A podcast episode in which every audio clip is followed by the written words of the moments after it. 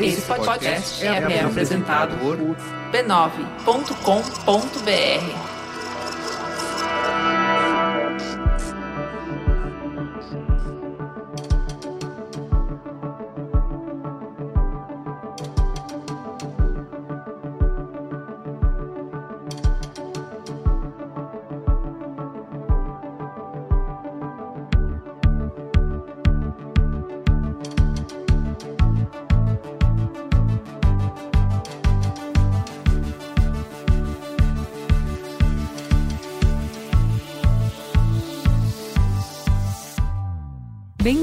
ao Código Aberto, o podcast que traz conversas francas com os profissionais mais influentes do mercado, para conhecer as suas ideias e o que pensam sobre o futuro da mídia, da tecnologia e da comunicação. Eu sou a Juva Lauer. E eu sou o Carlos Merigo. E essa nova temporada do Código Aberto é um oferecimento de IDEXO, o braço de inovação aberta da TOTOS, a maior empresa de tecnologia da América Latina. Serão seis episódios para falar sobre transformação digital, inovação corporativa e o potencial de negócios entre grandes empresas e startups. E nesse primeiro episódio, Juva Lauer, eu fui lá, estive lá no IDEXO para conversar com a Fiamma Zarif, que é diretora-geral do Twitter no Brasil. Fiquei com muita inveja, porque a Fiamma era para ter rolado na temporada passada, era para eu ter entrevistado ela, uma grande mulher, uma Estava grande na... líder de negócios. Estava na nossa lista de desejos há bastante tempo. Sim, uma mulher super inspiradora. Enfim, conseguimos. A gente falou muito do Twitter, claro, e também sobre a surpreendente retomada da empresa aí depois de um período de crise, o papel da rede social nos dias de hoje, mas também conversei muito sobre a trajetória da Fiamma e o seu estilo humano de liderança. Ela é uma líder super admirada. Exatamente. Vamos ver um trechinho? É, na verdade, assim, diversos, se a gente parar para pensar, né, isso não é um fenômeno atual, mas diversos líderes em diferentes áreas, e aí sejam é, na área econômica, na área política, atletas, né, celebridades, pessoas usam o Twitter como uma ferramenta para você atingir um público de massa, né, em tempo real e, e sem intermediários. Então a gente tem o Papa, né, uhum. é uma uhum. liderança que assim, é um dos mais é, seguidos, né, que mais tem engajamento dentro da plataforma. E ele twitta, sai na TV. E aí você tem esse fenômeno do Twitter, né? O que acontece no Twitter não fica no Twitter, extrapola o Twitter e, e, e, vira o mundo. Então, desde que seja algo que a gente, a gente precise ver, né, como opinião pública, para a gente é, julgar, para a gente fazer o nosso próprio julgamento, eu acho que é importante. Acho que é importante para a sociedade, é importante para a democracia. E a gente tem que ver, né? A gente Isso. tem que ver para julgar, né? Então. É melhor saber, né? É melhor saber. Bom, mas antes da conversa com a Fiamma, precisamos falar da família B9 de podcasts, né, Givalauer? Onde que a pessoa pode entrar para conhecer todos os nossos programas? Você pode ouvir todos os podcasts da Rede B9 no b9.com.br barra podcasts. Muito bem. E quem quiser entrar em contato, como faz? Para sugerir convidado, para sugerir pauta, o nosso e-mail é códigoaberto.b9.com.br. Muito bem. Vamos lá ouvir a conversa com a Fiamma? Bora.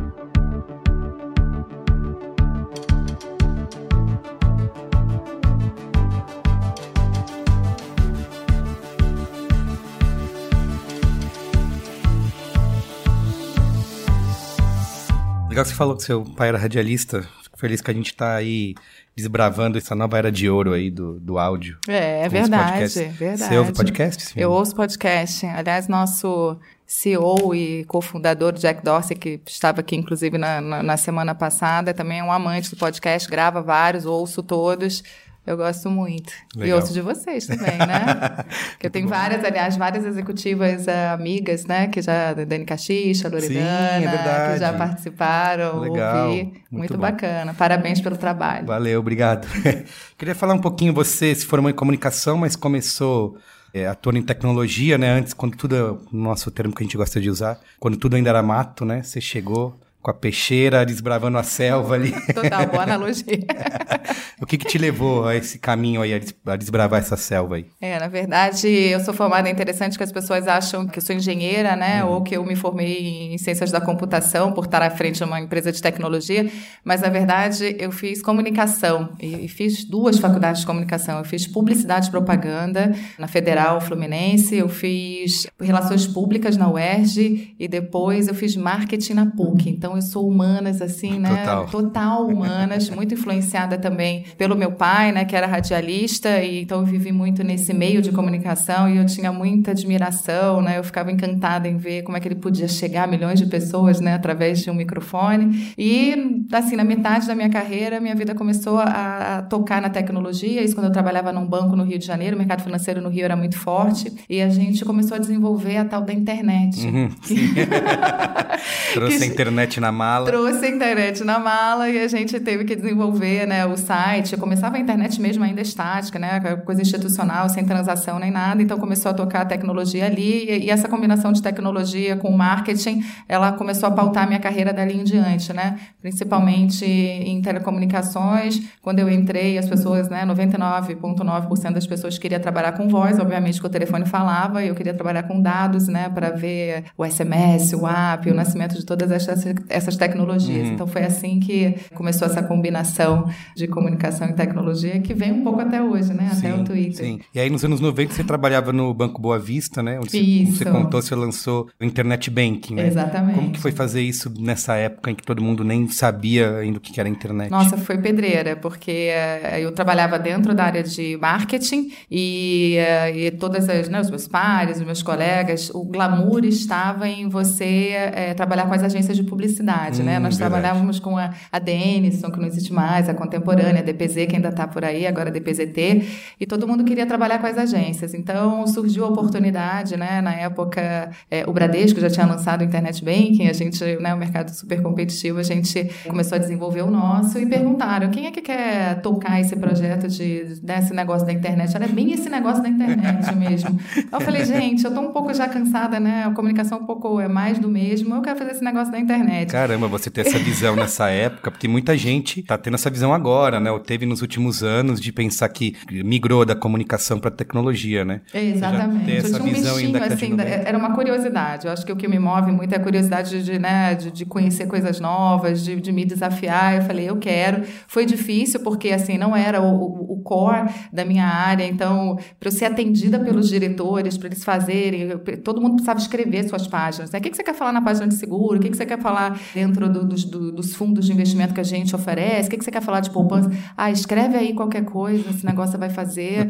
e aí depois você me traz aqui. Então eu acabei escrevendo todas as, as páginas, né? Eu é que desenvolvia. Eu só falava, cara, só vê se tá legal, o que, que você que eu vou colocar lá. Eu vou subir isso, tá? Não sabe nem o que, que era subir. Também, bota, sobe, sobe lá. Mas era difícil, né? Eu perdi aquela navegação que eu tinha quando era comunicação e fomos, né? Aí até que a coisa começou a crescer muito rápido e o banco começou também a querer fazer o transacional e aí realmente deu a virada, ah, sim, né? Sim. Assim, vamos começar a desenvolver você consultar extrato, consultar saldo. Porque até né? então era uma, eram páginas estáticas, Eram páginas né? estáticas, institucionais, uhum. né? Então aí quando começou a, a brincadeira da transação e aí eu tive que lidar com o pessoal de TI, tive que começar a entender o pessoal de TI, a área Sim. de tecnologia que até hoje é grudada comigo, né? Eu, eu sou apaixonada né, pelos engenheiros, por todos os, os técnicos de informação que trabalharam comigo.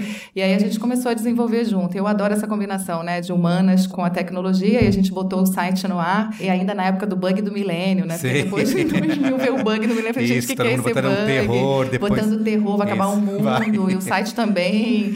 Então foi muito interessante. Tira o computador da tomada, Tira né? da tomada. Vamos fazer, olha, gente, vamos preparar toda é que gerenciamento de crise, né? Sim, o primeiro isso. gerenciamento de crise foi no bug do milênio, né? Porque acabou que nada aconteceu, nada aconteceu, o mundo não acabou, a gente acordou super bem, o site estava lá no ar, mas foi uma experiência muito única que me colocou, que me jogou na tecnologia, que me fez é, admirar muito a velocidade, né, das mudanças, como é que aquilo mudava muito rápido e isso acabou pautando aí a minha carreira. Depois eu fui para a TL justamente porque era na Algar Telecom Leste na época, né, aqui em São Paulo era a BCP, que era uhum. startup de telecom no Rio de Janeiro, Espírito Santo, justamente para fazer desenvolver a parte virtual, né, a internet. Você da... falava startup naquela época? Eu falava startup naquela ah, época. É? A gente eu era assim, né, uma pessoa visionária, né, futurista, é. já era uma startup de... Aí eu fui lá procurar o que que era, né, falei, deixa eu ver que eu vou sair, porque foi para os meus pais, foi uma surpresa muito grande. Você imagina você sair de um banco, Sim. né, assim, né, um banco super tradicional. Você tá fazendo, menina? É, quatro anos. Aí depois eu fui falar para eles, o startup não dava nem para falar ainda, porque eles iam achar Sim. que era uma coisa muito grave. Mas eu falei que eu ia para, eu falei, olha, eu vou trabalhar numa empresa chamada ATL. Aí, assim, aí meu pai falou assim, minha filha, o que, que é isso com três letras? E o que, que é esse negócio de, de tele, de telefone, celular, né? Não, não faz isso não, filha. Fica no negócio do banco. banco isso. Uma coisa muito... Eles ficaram bem preocupados, bem preocupados. E lá fui eu, né? E foram 12 anos em telecomunicações, né? Fui mordida pelo bichinho da Sim, você também telecom. passou nessa época de... Era bem época lançamento de SMS, né? Essas coisas. Hoje a gente tá todo mundo usando WhatsApp, mas nessa época ainda era algo a ser... E custava, né? Você- Não, gente, eu falo que eu lancei o SMS, tem gente que pergunta o que é isso, né? Porque outro dia eu tava, eu tava numa reunião com um cliente uma, né, a gente tinha uma, uma menina participando, 20 e poucos anos, e ela não sabia por que, que o Twitter, porque o Twitter foi baseado no SMS, né? Nasceu com 140 Ah, é caracteres por causa do SMS, e alguém teve que explicar para ela o que, que era o SMS. Mas se você parar para pensar, a gente em telecomunicações, a gente plantou muitas sementes, né, do que a gente vê hoje aqui. O SMS nada mais é do que a semente do WhatsApp, Sim. né? A gente tinha o chat. Eu quando dei à luz a minha primeira filha, né, ela a gente lançou naquele dia, porque eu me lembro que saiu no jornal o blog via celular, Ah, que você sim. podia mandar a foto e o texto junto para o computador. Super inovação. né? Super inovação. Então a gente plantou, trouxe é, a TV para o celular, né? Isso já foi na, na Oi, mas com redes ainda, né? Porque você teve o GPRS, o ED, 3G, e a gente trouxe muita inovação ainda antes das redes de, de alta velocidade, né? Então aquilo tudo nasceu é, em telco. Só que depois é, a agilidade da- das garagens, né? Com os meninos fazendo, né? Usando as ferramentas online e lançando Uhum. isso, aí você começou a ter a concorrência, não eram mais as grandes multinacionais, né? Mas sim os meninos na garagem Sim, sim. com acesso a tecnologias e ferramentas online muito poderosas que puderam lançar esses aplicativos que a gente, né, é apaixonado hoje em Legal, dia. quero falar bastante de aplicativo hoje. Não à sei toa. por quê, né? É, por que será? Mas antes, queria te perguntar um pouco sobre liderança, né? Você já falou sobre liderança humana e sobre os nãos que você conseguiu transformar em sim. O que, que é isso? Explica um pouco pra gente. Estava pensando, tinha né, uma pergunta que vocês perguntavam o que que é ser um, um bom líder e me lembra, me lembra muito quando eu fui convidada a assumir o, o- Twitter, né? Hum. E eh, hoje eu acredito que tem vários momentos de empresa e vários líderes para cada um desses momentos, né?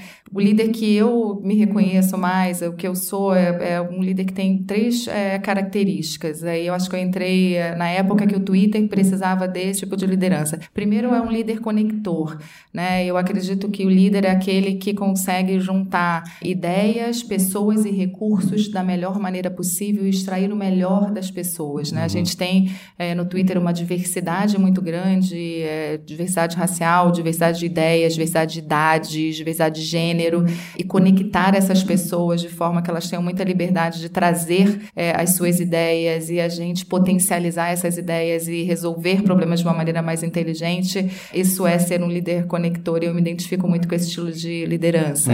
O segundo é liderar, e eu acho que isso ca- cada vez mais eh, vai ser importante, é liderar pela influência e não pela autoridade. Por que, que eu digo isso? As estruturas estão cada vez mais matriciais, né? Não sei como é que vocês funcionam aqui, mas no Twitter e em várias outras empresas digitais, as estruturas, eu, por exemplo, no Twitter, eu tenho só área de vendas, né? Chamam, me chamam de CEO, de presidente, Sim. de diretora geral, mas as pessoas que se reportam a mim são só as pessoas da área de vendas. E eu tenho cerca de 15 áreas que não se reportam a mim, mas elas precisam trabalhar com o mesmo norte. Elas se reportam diretamente para ou para São Francisco ou para Nova York, Tá. mas eu preciso influenciá-las para que elas trabalhem para vendas, né? Para que no final do dia a gente consiga preservar a cultura, para que a gente consiga atender os nossos clientes da melhor maneira. Então, esse é uma, é uma outra face da liderança importante, né? Você liderar pela influência não pela autoridade. E por fim, é a humanidade. Eu acho que o líder ele tem que se preocupar genuinamente com as pessoas, com o trabalho delas, com o que elas trazem para o trabalho todos os dias.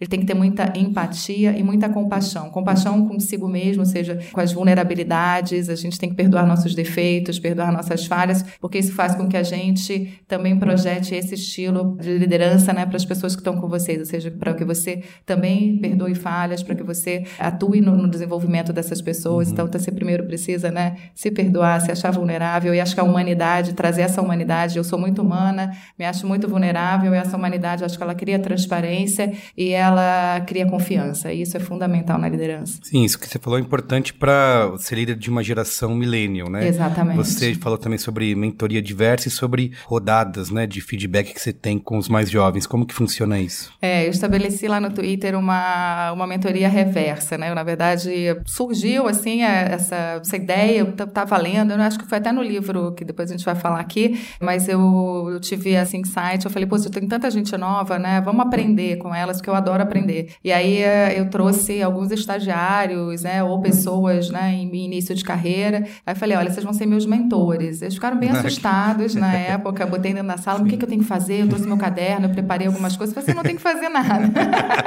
você só tem que me falar, cara, o que, que você faz no, da faculdade, que música que você ouve, que aplicativos que você está descobrindo, como é que você vive. E aí começou uma, é, um papo muito interessante. Que diferença porque... daquele CEO que nem sabe o nome das pessoas que Exatamente, que trabalham, exatamente. Encontra assim, no elevador e dá um... Encontra no... Ah, oi, nem fala, não sabe nem quem é, né? Isso, é. É... E aí eles ficavam assustadíssimos com o caderninho, e o que eu percebi, e você acha, né, você vai chegando em determinado momento da sua carreira, você acha que você não, não, não acrescenta é, mais nada, e no final eles estavam, cara, mas me fala, como é que você faz tanta coisa? Como é que você equilibra isso tudo? Como é que você é mãe? Como é que... E que troca bacana, sabe? Entender as vulnerabilidades deles, as uhum. minhas, e, e como é que a gente pode fazer disso né, uma coisa bacana para a empresa. Então, eu adoro esses momentos. Hoje eu estou com uma mentora só, preciso de mais um. É uma ciumeira danada, eu tenho que ficar rodando, né? Porque senão eles ficam com muitos ciúmes.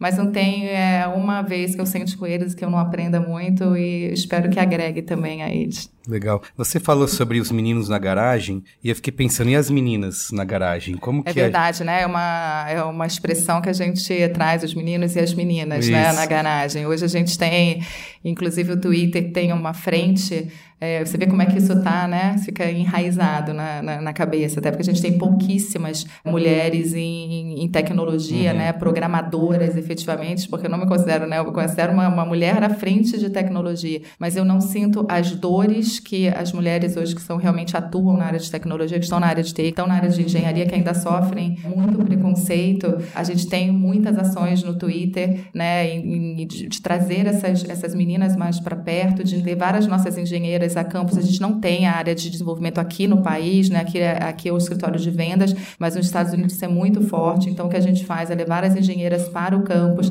para que elas possam inspirar né, a nova geração de meninas né, programadoras e uhum. né, da área de tecnologia para que elas costumam dizer que a gente só sonha com aquilo que a gente vê e ver engenheiras é, no Twitter, né? Eu falo, putz, eu posso chegar lá, eu posso fazer isso. A gente leva essas meninas para terem uma vivência dentro do Twitter e ver o que, que é ser uma engenheira, né? Ser uma programadora dentro do Twitter. E a gente também tem várias parcerias né, com instituições como Girls Who Code, Sim. Girls in Engineering, como é que para que a gente né, entenda como é que a gente pode trazer mais meninas e também como é que a gente pode é, diminuir né, o número delas que largam não só a faculdade, mas posteriormente a carreira, em número de, em diversos, é, em razão de diversos preconceitos que elas sofrem uhum. né, nesse ambiente.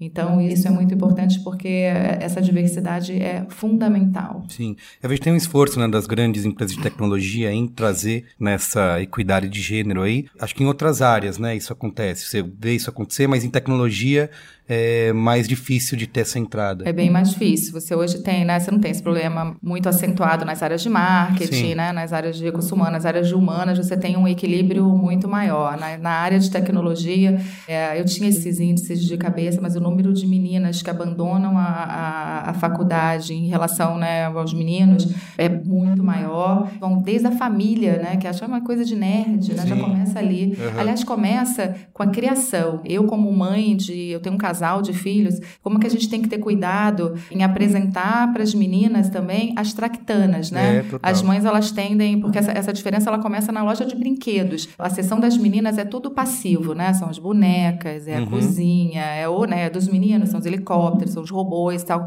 Então a gente precisa já, como mãe, já apresentar isso. Vai montar o Lego, sim, vai montar isso. o helicóptero, porque elas não são acostumadas desde o início, né, a fazer isso. E eu acho que depois é a gente criar ambientes seguros seguros dentro das universidades, dentro das empresas, para que essas meninas possam prosperar, né? E, e, educar as pessoas, né? Porque já vem da família, vem dos próprios amigos, os assuntos dentro da, da, das empresas, né? Que quando elas chegam, tudo muda. Estive visitando uma empresa de, de games agora e elas estavam falando um pouco dessas dificuldades. Então, assim, é uma mudança de mindset que a gente vai, né? Ter que trabalhar aí há um tempo e o Twitter lá fora por a gente viver, mas essa questão tem ações muito fortes para né, incorporar e para tornar esse ambiente seguro e produtivo para que elas prosperem também, porque é fundamental trazer né, não só as mulheres, mas né, diferentes idades, diferentes para a tecnologia, né? É, esse, acho que o principal é ter esse acesso, né? Eu lembro que em casa eu estava jogando videogame com meu filho, tinha dois controles, e minha filha do lado eu ficava olhando, né? De vez em quando eu pegava ali, mas sempre a gente, eu e ele, mais jogando. Falei, tem que comprar um, comprei um terceiro controle para jogar junto, tem um monte de jogo que dá para jogar de três, quatro pessoas, e ela tá super envolvida, interessada, sabe? Vai melhorando até coordenação e resolução de problema. Exatamente. Então você imagina se você mantém essa separação, né? Ah, como se fosse a tecnologia videogame é pai e filha, que são os meninos. E é, e sem querer, porque a gente tem tanta coisa enraizada, né? Que assim, sem querer a gente, a gente faz isso, né? É a boneca, é o. E vice-versa, tá? Porque meu marido troca fralda. Então, uhum. assim, o menino também pode trocar fralda de boneca, porque o pai vai fazer isso, sim, né? Sim. Hoje eu tenho a licença paternidade no Twitter, é igual, né? Para homens e mulheres e casais gays que, que resolvem adotar filhos. Então, a gente precisa apresentar né, esse mundo real para os nossos filhos, né? Então, seja na tecnologia, tecnologia, seja na boneca, a gente tem que fazer com que eles vivam todas essas experiências, porque está cada vez tudo mais né, dividido. Então, Legal. Incrível. Bom, queria falar um pouquinho de Twitter, né? Eu lembro que teve uma época, eu sou usuário de Twitter heavy user até hoje, como a gente gosta de chamar lá no B9 de a melhor rede.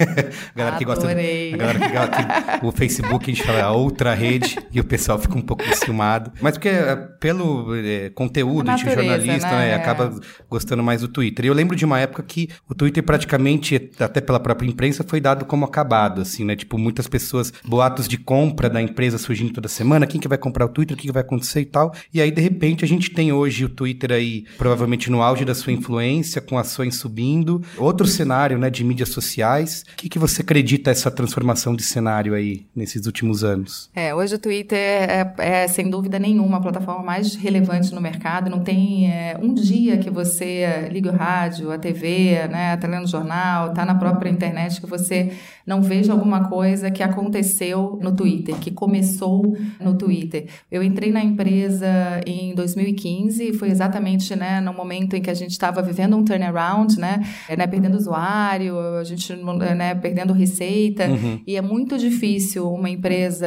eu ouso dizer que o Twitter foi uma das únicas empresas que fez uma virada quando você está nessa velocidade de queda, você fazer um turnaround é muito difícil, eu fiz uma aposta, e é, com a volta do, né, que a gente teve a volta do Jack Dorsey, né, que é cofundador, né, da, arroba Jack, na empresa é, é, emblemático, né, você ter o, o, fundador. E a gente começou esse movimento que foi pautado assim em, em, três pilares. Um, a mudança do próprio produto, né, tornar o produto, como fazer uma, uma, uma experiência é, melhor, né, trazer outras funcionalidades, trazer, a gente aumentou caracteres para poder acomodar várias culturas que se expressam de diferentes maneiras, trazer vídeo, trazer live, você ter a possibilidade de é, salvar tweets, começar a implantar um machine learning para você ter notificações mais inteligentes. Uhum. Então, o produto, melhorar a experiência do produto foi um dos pilares.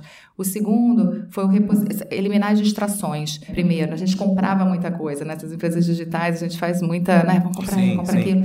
Então a gente eliminou as distrações, a gente vendeu alguns negócios, né, vendeu o Fabric, fechou o Vine, para a gente focar no que a gente era, efetivo, no que, que era o nosso Nossa, core verdade, business. O Vine, é o Vine, né? Então a gente, mas a gente trouxe o Periscope, a gente integrou o Periscope, a gente o Niche, que tem tudo a ver com a nossa, que é a nossa plataforma de uh, criadores de conteúdo, que é muito forte hoje. Então, permaneceu com a gente. Então, os negócios que tinham né, a ver com o, com o Twitter foram integrados, né, e os demais foram vendidos ou terminados. E o terceiro pilar foi o posicionamento. Acho que a gente tinha um posicionamento muito. Me lembro que na época perguntava, mas meus amigos não estão no Twitter. É. Aí eu falava, graças a Deus. Né? É. Porque eles estão, né, assim, não é uma rede, é uma rede onde você forma a sua comunidade de acordo com seus interesses, exato, né? Exato. Então, eu sou uma pessoa que me interessa por liderança criança, é, por tecnologia, por diversidade, a partir do momento que eu começo a falar sobre isso, eu começo a me ligar com pessoas que têm esses interesses, que pensam contra e, né, e, uhum. e pró as coisas que eu penso, que eu acho que aqui é, aumenta esse, o meu repertório cultural, o meu repertório de vida.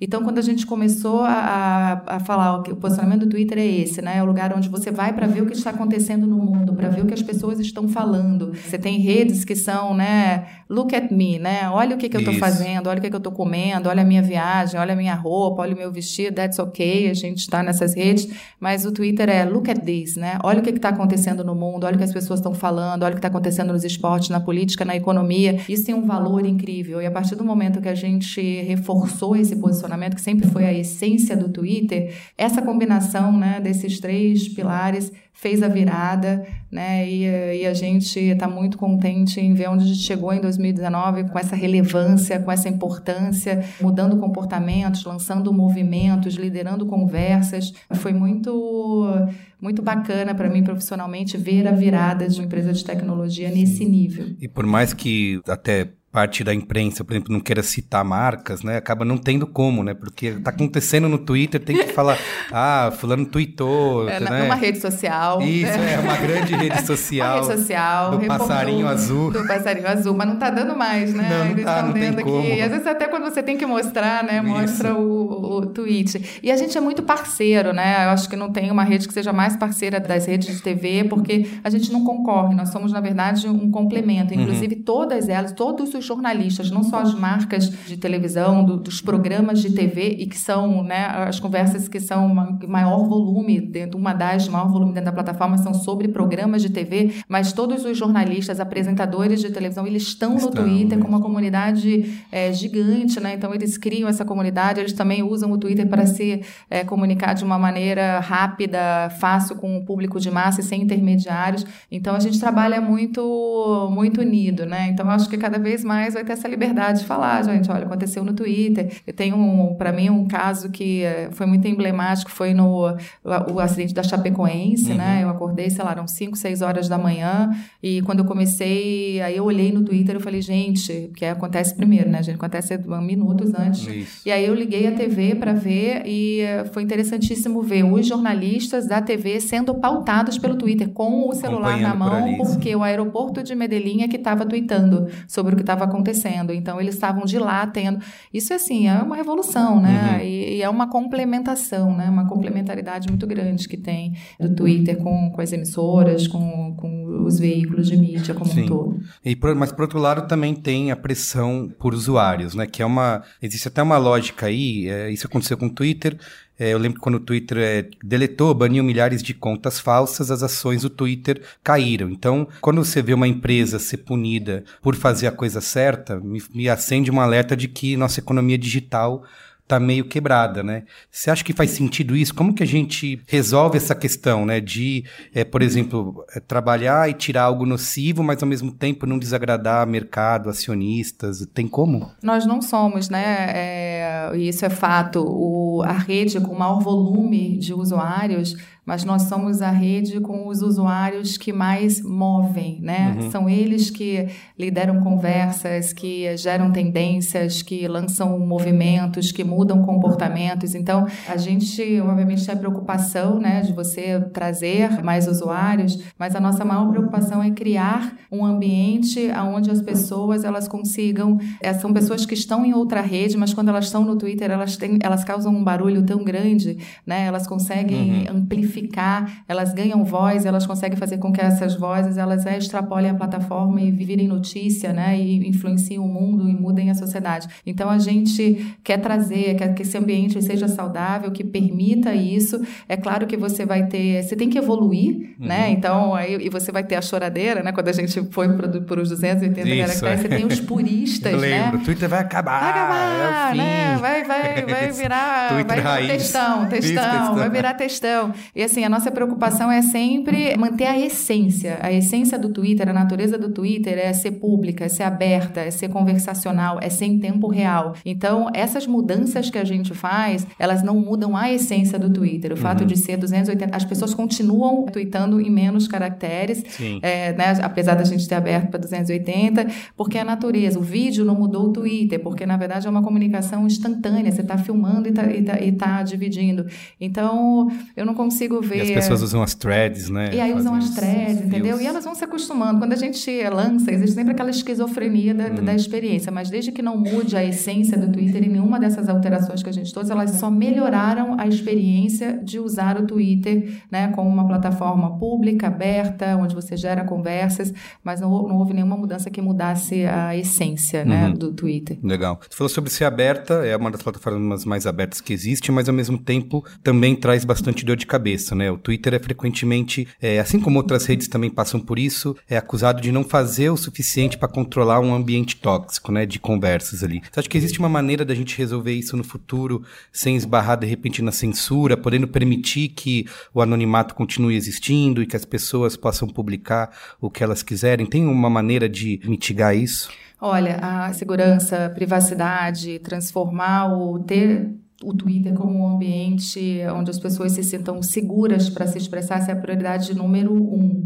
da nossa empresa, do nosso CEO. E eu, acho assim, é sempre importante falar. Antes a gente, né, antes das redes sociais, a gente tinha as mesas de bares, né, de, uhum. de bar. É lá que a gente, né, falava, amplificava as coisas, não ficava restrito ali, né. Realmente a rede social ela deu voz a diferentes pessoas. E ela é uma arena, o Twitter, no caso o Twitter é uma arena pública, né. Uhum. E num uhum. lugar público você tem coisas boas, pessoas boas pessoas não tão boas. Eu costumo dizer que a tecnologia ela é amoral, ela é o que as pessoas fazem dela. Uhum. O que a gente quer fazer do Twitter é um ambiente onde a gente tenha conversas saudáveis, conversas civilizadas, conversas que nos aprimorem, né? que aprimorem o nosso repertório. Isto é fácil? Não. A gente lançou, para vocês terem uma ideia, nos últimos dois anos foram mais de 100 medidas entre mudanças de políticas, de regras, entre features, né? não vamos trazer aqui o nome mesmo, mas de funcionalidades que a gente possa dar aos usuários para tirar o, o ônus, né? Acho que antes a gente colocava muito o ônus no usuário, ter que denunciar algum tipo, uhum. né, de coisa errada que estava acontecendo Você denuncia ou então bloqueia, denuncia, né? bloqueia. Então a gente fez uma série de, de, de lançou essas funcionalidades que você pode silenciar, que você pode bloquear. A gente está usando muito machine learning para identificar isso sem precisar até né, de uma denúncia humana, ou seja, se a gente vê uma conta que está é, tweetando em curto espaço de tempo para várias pessoas e a gente vê claramente né, que existe um uma automação, ataque, a gente restringe primeiro as funcionalidades dessa conta e a gente faz algumas verificações até que ela possa voltar qual é o e-mail, qual é o, qual é o seu uhum. telefone, para que ela possa voltar a, a atuar. A gente está trazendo a sociedade civil, a gente está trazendo a, a, universidade. Isso, o Jack, ele é o Jack Dorsey, né, nosso fundador, ele é completamente obcecado. Ele está trazendo um grupo multifuncional para a gente entender como é que a gente mede a saúde da plataforma, Uhum. que índices que a gente, que métricas que a gente pode fazer para entender se, se, as conversas estão sendo saudáveis ou não. Então a gente está tomando uma série de medidas, e é claro que você toma uma medida e alguém vem né, e, e fura a medida, é, é um esforço é, contínuo. Mas o que, o que eu quero, assim, da mesma forma que você pode fazer né, alguma coisa, amplificar uma coisa errada, a gente tem que usar para fazer o bem, né? E eu acho que tem uma frase do Martin Luther King que eu adoro, que é o que me assusta não é o grito dos maus, uhum. mas é o silêncio dos bons. Então eu acho que a gente tem que usar e a gente tem vários exemplos maravilhosos de como é que a gente usa a plataforma para impactar positivamente Sim. o mundo, né? A gente teve um evento há pouco tempo agora é, de, de pessoas que foram lá relatar a experiência de como é que elas amplificaram causas muito positivas, né? Empresas que usam com propósito, empresas que usam para impactar em influenciar positivamente o mundo. Acho que isso a gente tem que amplificar e, obviamente, sem deixar de tomar cuidado, né, com como é que a gente pode minimizar Sim. essas pessoas que não, não usam com um intuito é, tão bacana. Tem algumas funcionalidades que acho que nem todo mundo conhece, é super útil, que é aquilo de você é, silenciar a notificação, por exemplo, de quem não tem o um e-mail verificado, isso, de quem não tem um avatar, né, que isso já começa a é, eliminar a o problema. Isso, é, exato. o que a gente quer é dar visibilidade às conversas saudáveis. É, e as conversas saudáveis não são aquelas aquelas que concordam com a gente, uhum. né? São as conversas que trazem pontos de vista diferentes, mas que te façam pensar e você dá cada vez menos visibilidade, né? As pessoas que entram lá só para causar um, um, ruído que não vai agregar em nada. Então a gente tira também do search esses tweets que foram bloqueados, ah, tudo para a gente né, transformar o, o, ambiente do Twitter num ambiente onde você possa né, ter essas diferentes perspectivas e não ter esses ruídos né, que não agregam nada para gente. Sim. E o Twitter está sendo usado aí já há algum tempo como novo é, diário oficial, né? É, o que, que você pensa quando você vê, por exemplo, um presidente tuitar bobagem, falar besteira lá, dá uma sensação de, ixi, vai dar merda isso aí, alguém vão ficar o dia inteiro falando, vão pedir pro Twitter tirar do ar. É, na verdade, assim, diversos, se a gente parar para pensar, né, isso não é um fenômeno atual, mas diversos líderes em diferentes áreas, e aí sejam é, na área econômica, na área política, atletas, né, celebridades, pessoas usam o Twitter Twitter como uma ferramenta para você atingir um público de massa né, em tempo real e, e sem intermediários. Então a gente tem o Papa, né, é uma uhum. liderança que assim, é um dos mais é, seguidos, né, que mais tem engajamento dentro da plataforma. E ele twitta, sai na TV. E aí você tem esse fenômeno do Twitter, né? O que acontece no Twitter não fica no Twitter, extrapola o Twitter e, e, e vira o mundo. Então, desde que seja algo que a gente, a gente precise ver, né, como opinião pública, para a gente é, julgar, para a gente fazer o nosso próprio julgamento, eu acho que é importante. Acho que é importante para a sociedade, é importante para a democracia. E a gente tem que ver, né? A gente Isso. tem que ver para julgar, né? Então. É melhor saber, né? É melhor saber. é, você citou esse evento, eu estive lá, inclusive, que é o é, lançou Comece pelas Pessoas, né? With them, isso. Que foi é uma campanha que dá esse valor para os usuários, que transformam né, o mundo através do Twitter, e é uma mensagem bastante focada no B2B, né? Por que, que esse, esse momento utilizar essa mensagem para as empresas? É, e eu acho que a gente falou um pouquinho sobre isso lá, né? Hoje, cada vez mais, as pessoas elas estão preocupadas não com o que as empresas fazem, mas o porquê elas fazem. Uhum. Eu acho que nem todas as empresas entenderam isso ainda, né? A questão do propósito, em que conversas eu devo entrar, como é que eu tenho consistência com as coisas que eu, que eu defendo. E a ideia é, de ideia do comércio pelas pessoas é que tudo começa por elas, né? Assim, começa pela gente, começa pelo que elas falam. E se a gente não tiver uma escutativa, se empresas não tiverem uma escutativa sobre o que as pessoas estão falando, sobre o que elas estão querendo, sobre o que elas querem mudar, elas não se conectam, né, genuinamente a essas pessoas. Essa foi a melhor, a maior mensagem que a gente deu e assim, queiram as empresas ou não, elas se posicionando ou não, aquelas pessoas que estavam lá vão cobrar. Às vezes você não quer entrar em determinadas conversas e os usuários te puxam para a arena pública para uhum. você se posicionar, porque às vezes você pode ter uma propaganda, né, na, na TV, no digital, onde você defenda a diversidade de, de gênero, né, e você vai na empresa e você tem 80% de homens, Sim. né, na liderança ou na própria força de trabalho, isso vai vir à tona, vai. entendeu? Então vai ter alguém no Twitter te cobrando, né? Vai ter alguém no Twitter te cobrando, vai ter talvez o próprio funcionário Sim. te cobrando. Então, é, o grande a grande sacada daquele evento foi Comece pelas pessoas, né? Entenda as pessoas e saibam o que elas estão querendo hoje, né? E elas estão querendo cada vez mais propósito, cada vez mais razão, cada vez mais consistência, cada vez mais autenticidade. E se você não tiver pregar e não tiver você vai ser cobrado. Uhum. E isso pode ter um preço, né? Sim. Ainda sobre as empresas, né? A gente tem uma, mesmo com tantos anos já de Twitter, as hashtags continuam sendo um fetiche, né? Todo mundo quer botar hashtag, né? 10 mil, né? Isso. Hashtag um tweet só. Exatamente.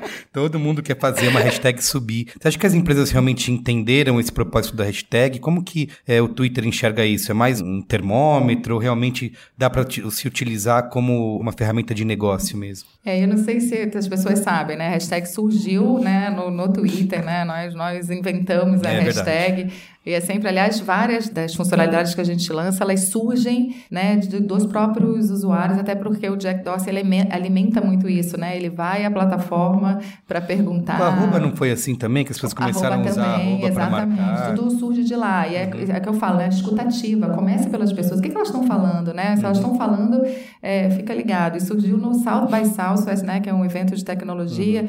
é, que acontece em Austin. E para quem já foi, ele é uma loucura de você acompanhar o que está acontecendo né, Uhum. na- no, no- no evento.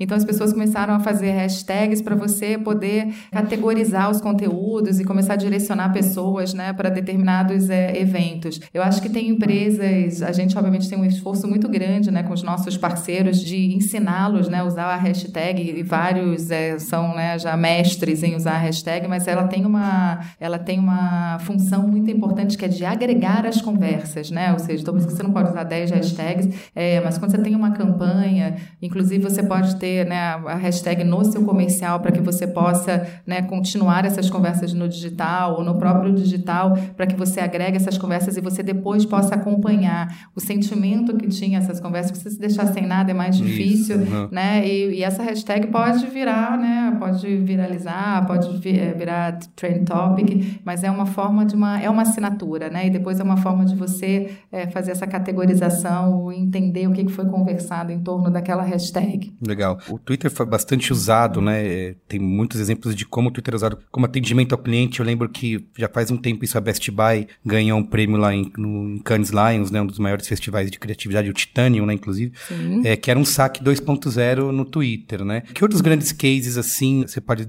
falar pra gente, é, que já surgiu no Twitter de uma marca saber usar? Eu lembro de um também, aquele do quando caiu a energia na final do Super Bowl, né? Que foi a Oreo que tweetou uma É, imagem, aquilo exatamente. vira também outro É, grande case. é, exatamente. Vi É, algum- acho que é, tem umas que já tem muita musculatura, né, para usar o Twitter.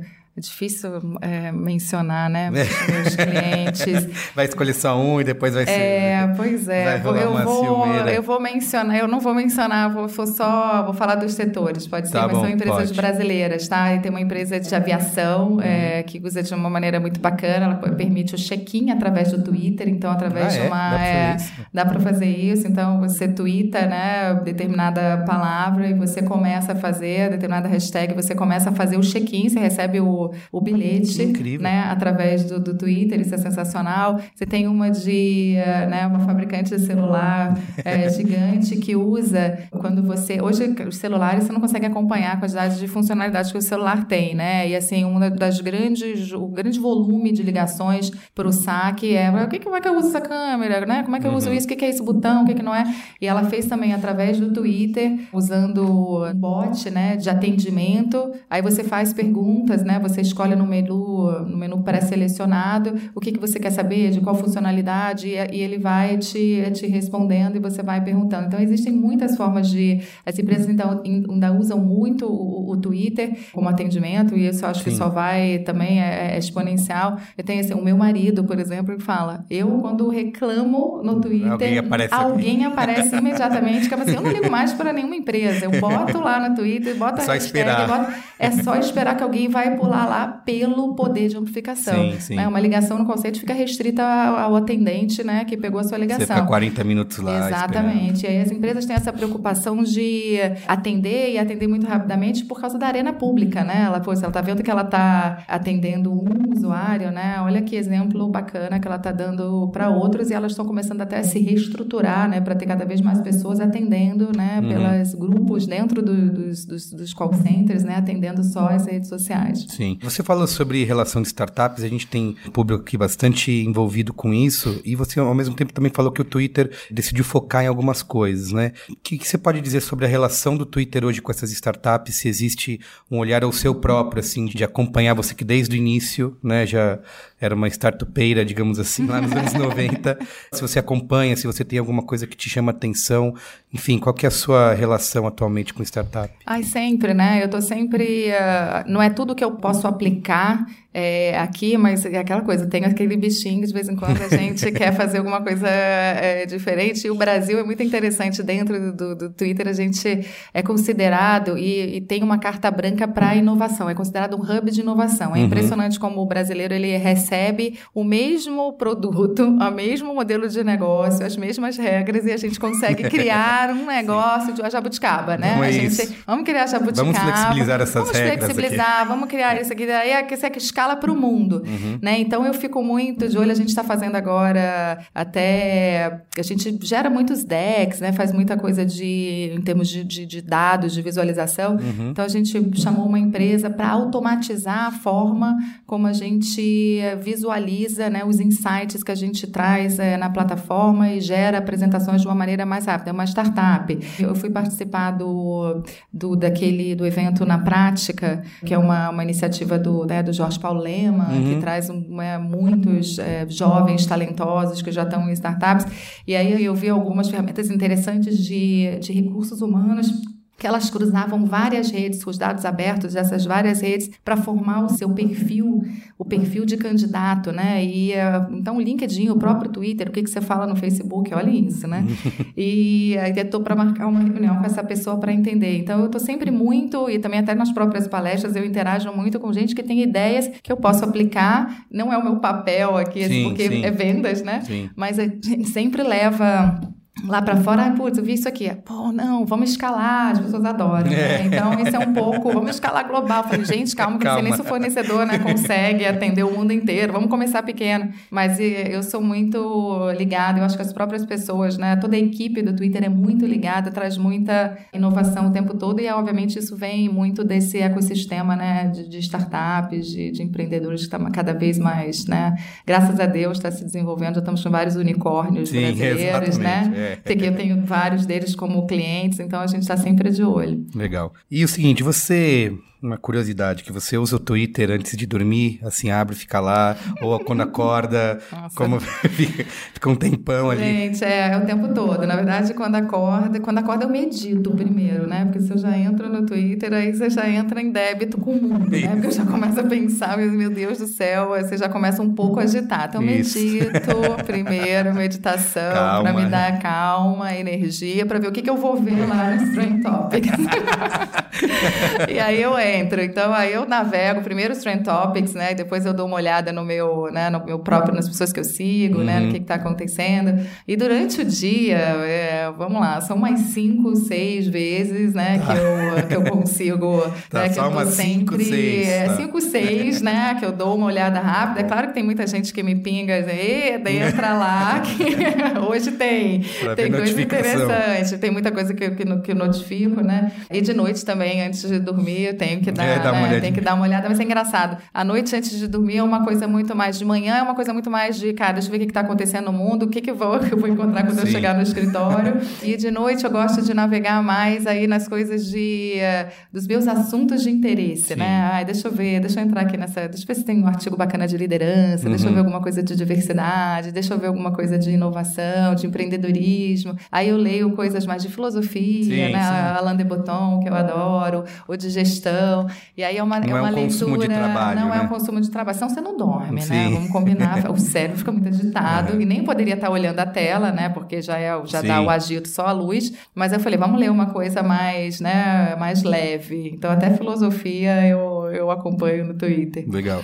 Queria também perguntar sobre fracasso, assim, se tem algum projeto que você achou que ia dar super certo, que ia bombar, tava tudo planejado e de repente foi um fiasco, assim, e que aprendizados isso traz, né? Porque eu acho que a gente tem bastante esse... A gente sempre conversa muito sobre o que deu certo, né? sobre o sucesso, fui lá e fiz e rolou isso, né? mas pelo meio do caminho tem muitas coisas que a gente vai aprendendo mais com isso, né? Com esses fracassos. Não, com certeza. Né? Tem alguma coisa que você pode contar pra gente? Mas teve um projeto, na verdade não foi um projeto, foi um piloto que a gente fez, eu nunca esqueci, foi um piloto que a gente fez. E aí tem aquela coisa do. Bom, aí depois a gente fala do, da, da, tolerância ao erro no Brasil.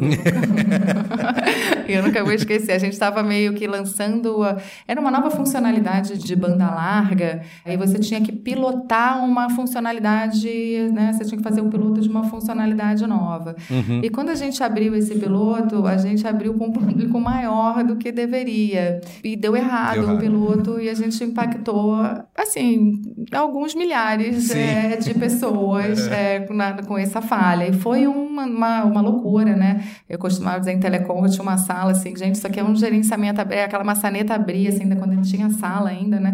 Falei assim, isso é um gerenciamento de catástrofe, né? Essa matéria eu não fiz na faculdade. não tinha essa matéria na faculdade. Gerenciamento de catástrofe. De catástrofe. A rede caiu toda. E você imagina, o que, que é a gente ficar sem conexão hoje, né, até você restabelecer a conexão, ele aprendi, gente, piloto não faz com, né, com milhares de pessoas. Como piloto... eu ouvi depois do, né, do chefe, falar assim, pelo amor de Deus, como é que abriu isso para todo mundo, abre para 10 e vendo o que acontece. Aquilo me marcou bastante. E foi uma decisão meio né, conjunta, marketing com engenharia, com TI. Eu falei, gente, como é que a gente abriu isso? Há muita segurança que ia dar certo, cara. E aí você, simplesmente, né, o cara não faz a transação, o cara tá fechando uma aquisição, isso, o cara é. tá em home. E aí, quando as pessoas que você impacta, né, são assim, a pessoa, desde a pessoa que tem que pagar uma conta uhum. até, né, pelo celular, até a pessoa que tá.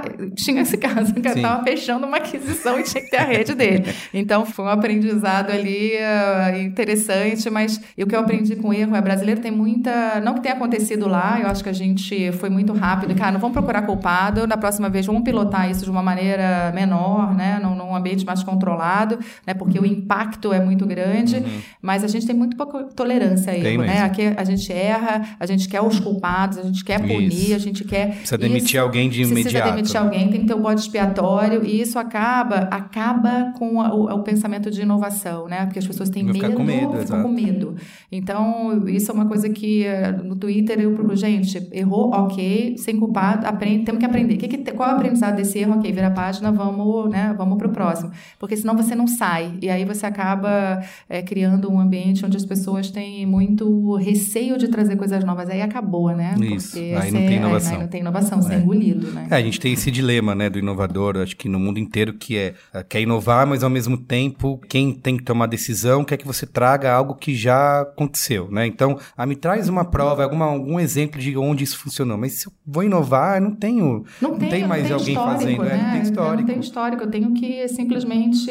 Arriscar, né? Arriscar. Isso foi uma coisa que a gente fez muito na Oi. A Oi foi uma, uma, uma empresa que empurrava muito para fazer, vai lá, faz. E aí eu acho que vem muito da liderança, né? Uhum. É, o, é o tom da liderança. Como é que isso vem? Se tem medo, se vai ser punido, se você vai acabar é, criando uma empresa que vai ser engolida por outras, porque você vai ter pessoas com medo de trazer o diferente. Né? Legal. Belo aprendizado. É, foi bom, foi é. bom. Derrubamos a rede, mas. mas aprendemos. Né? Mas aprendemos. Muito bem, eu tenho duas últimas aqui que são perguntas que eu estou fazendo em comum para nessa nossa série aqui do Código Aberto, em parceria com o IDEXO, que é, eu queria saber que outra empresa você acha inovadora que te inspira, assim, qual que é o seu benchmark de inovação? Nossa, pode ser o Twitter? Acho que não. Você é um pouco suspeita para falar. Ai, ou alguma pessoa, ou algum, enfim, alguém que você esteja acompanhando e lendo que fale sobre inovação e te mas uma pessoa que, que escreveu um livro, que a gente tinha, né, uma, um livro que, que fica na minha cabeceira, que não é um livro de marketing, mas é um livro de negócio, é um cara que eu gosto de ver muito falar, é o Salim Smile, da, uhum. da, da, Singularity. Uhum. Escreveu aquele livro Organizações Exponenciais, sim, não sei, sim. né? É, aquele livro, assim, mudou a maneira... A própria Singularity, né, quando eu fui fazer em 2014, quando ninguém nem sabia o que era aquilo, e eu fui recomendada a fazer, eu achei que eu fosse ser lançada num foguete, porque o negócio era no campus da NASA. Eu falei, gente, o que uma comunicóloga vai fazer lá? E esse livro, ele é meio um livro de cabeceira, porque ele é um livro de como é que você gerencia numa época onde a única constante é a mudança, uhum. né? Então, é, eu gosto muito desse livro em função disso. Mas eu vou citar uma empresa, assim, porque eu sou muito fã e, e, e uso muito, que é a Amazon, né? Eu uhum. acho que a Amazon revolucionou a forma como a gente consome produtos, né? Como distribui produtos. Tudo que a gente quer fazer hoje em termos de conhecer o usuário, né? A gente lá há anos você compra um livro e você tem as recomendações de que outros Sim. livros, né? A forma como eles já estavam usando o machine learning e conhecendo o usuário a partir disso é muito, né? E começando sempre pelo cliente é muito, é muito interessante. Eles é, continuam inovando. Continu, e continuam é. inovando em outras áreas, né? Não param de inovar, não pararam no seu core business. Acho o modelo de liderança também que também, assim como o Twitter, né? Inspira muita inovação, né? Sim. Traz muitas pessoas para fazerem juntas. É, é uma empresa que que eu admiro, né? Que eu uso e que eu aprendo muito. Legal.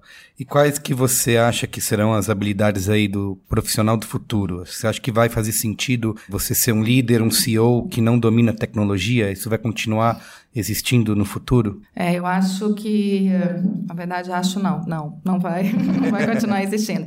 Você não precisa, mas é importante não dominar, né? Assim, dominar que eu digo de você, se você for um especialista, né, é, né de você meter a mão efetivamente na, na programação, é, isso não é necessário, né, num cargo uhum. de gestão. Eu, Sim. né, eu sei o que que é, né, um um CPV, um CPM, mas Você eu entender a lógica, né? Entender a lógica, mas eu não otimizo campanhas hoje no Twitter, mas eu entendo o que é otimizar a campanha. Então, você precisa, para ser esse profissional, você precisa sim conhecer, principalmente ser uh, data-driven, né? Vai ter que saber entender, não, não precisa gerar os dados, uhum. né? A gente imagina, deve ter muitas pessoas aqui com essa capacidade, mas você vai precisar interpretar os dados e transformar esses dados em conhecimento acionável para o seu negócio, porque não é lá, informação todo mundo tem, tá lá.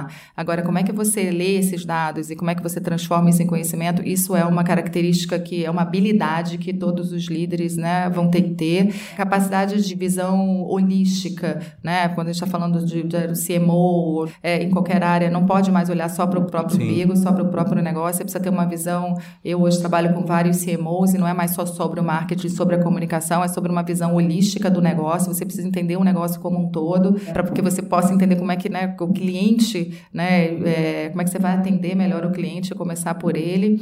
Aí eu estaria como terceiro a capacidade de aprendizado, de aprender e desaprender muito rapidamente, porque uhum. a gente tem muita coisa que, né, que a gente já traz de conhecimento, e eu acho que essa mentoria reversa que eu faço me ajuda a desaprender e a ter um learning mindset que a gente precisa estar tá o tempo inteiro se atualizando, o tempo todo se desafiando. Eu tinha um funcionário numa empresa, numa agência digital que eu, que eu trabalhava, e ele ficava assim, nossa, engraçado, você é vice-presidente, você anda com esse caderninho, né, você anota tudo. O que, o que, que você anota tanto aí nesse caderno. Eu falei, cara, anoto tudo que eu tô aprendendo, tudo que eu não sei, que é falado, eu anoto. E anoto no caderno, que acho sim. que a memorização, sim, né? Sim. A gente, aliás, é provado, né? Que você uhum. memoriza muito mais. Então, eu não perco isso. Meu caderno tá sempre dentro da bolsa. Eu posso aprender com o taxista, eu posso aprender com o presidente de, de uma outra empresa, mas ter a humildade de que eu não sei tudo, né? Porque eu acho que a arrogância do tudo saber não, uhum. não leva ninguém é, a lugar nenhum, você não se move. Eu acho que, por fim, a capacidade de adaptação. Cada vez mais a gente vai lidar não só com transformações cada vez mais rápidas, né? A gente está vindo aí com a computação quântica que vai uhum. né, multiplicar a velocidade dos computadores e aquilo tudo que a gente está vendo no Black Mirror dando risada, nossa, né? O chip na cabeça, é todo mundo gravando as coisas, né? Exato. Que está fazendo, assim, vocês podem ter certeza nós vamos chegar lá. Então, a gente vai ter que se adaptar e se adaptar não só ao uso da tecnologia, mas como é que a gente vai se comportar com ela, como é que a gente vai trazer ética para essa tecnologia. Então, essa capacidade de adaptação também é fundamental nesse novo líder. Legal, perfeito. Obrigado, Fiamma, pela conversa, foi Adorei, ótimo. Adorei, gente. O, o primeiro podcast da história assistido por umas 100 pessoas. Valeu, Eu fiz gente. parte da história, valeu. Obrigada, viu? Obrigado. Adorei.